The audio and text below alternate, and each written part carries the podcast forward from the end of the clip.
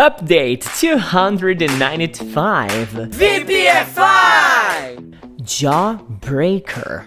Mesmo com mais de 20 anos de estudo da língua inglesa, dia após dia eu me deparo ainda com palavras que eu não conheço e pior ainda, que eu nunca tinha visto em lugar nenhum, nem ouvido, nem nenhum tipo de contato. Eu tava nesse exato momento ouvindo o álbum de pop punk do Machine Gun Kelly e começou a tocar a música Jawbreaker. E até aí, beleza. A special thanks to Tello, the ex-drummer of my rocking band. He was the responsible to introduce me to this new album and yeah, I had a rock band. We had, right, Tello? Right, Tello? Yeah. Mas voltando ao conteúdo pedagógico aqui, beleza? Eu sei que jaw pode ser traduzido por mandíbula ou então maxilar. E o breaker dá a ideia de quebrar alguma coisa. Então, quando eu ouvi a música do artista falando que a garota era uma jawbreaker, aí começou a minha saga por informação, né? O que, que seria esse tal de jawbreaker? Eu fiquei na dúvida de verdade, tá? Primeira coisa que eu encontrei pesquisando sobre o jawbreaker: a very hard word to pronounce. O jawbreaker pode ser uma palavra muito difícil de se pronunciar. Por exemplo, paralelepípedo. Apesar que essa aqui é bem de boa, né? Eu desafio você a gravar um vídeo seu. Um vídeo não, pode ser um áudio, vai. Falando papibaquígrafo, papibaquígrafo, papibaquígrafo três vezes sem errar.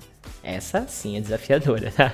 Aí você vai descobrir o que é um jawbreaker de verdade, tá? Mas óbvio que a música não estava falando sobre esse significado dessa palavra, então eu fui em busca de mais conhecimento, né? Segunda coisa que eu encontrei na net afora aí sobre jawbreaker: A little candy ball very hard to break.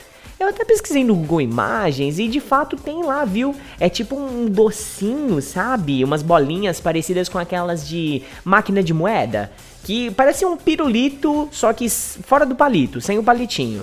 E aí eu perguntei para alguns amigos gringos, né? E eles me disseram que é uma delícia, cara, que é um docinho que é febre nos Estados Unidos entre crianças e adultos, tá?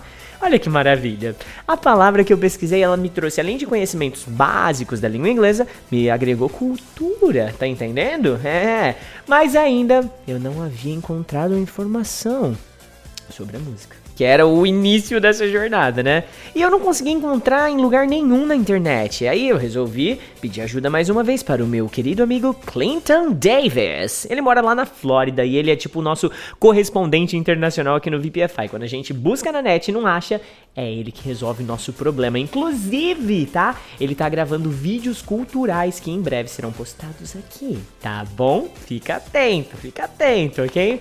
Bom, ele falou que o compositor chamou chamou a garota de Jawbreaker porque provavelmente ela é doce, igual o Candy, porém uma pessoa difícil de lidar, uma pessoa complexa. E eu acredito que faz muito sentido, porque se você ler o restante da Lyrex, faz todo sentido do mundo. Agora fica a dica final. Quer curtir uma música boa nessa terça-feira? Aproveita a dica, vai lá no Spotify e digita Tickets to My Downfall do Machine Gun Kelly. fire.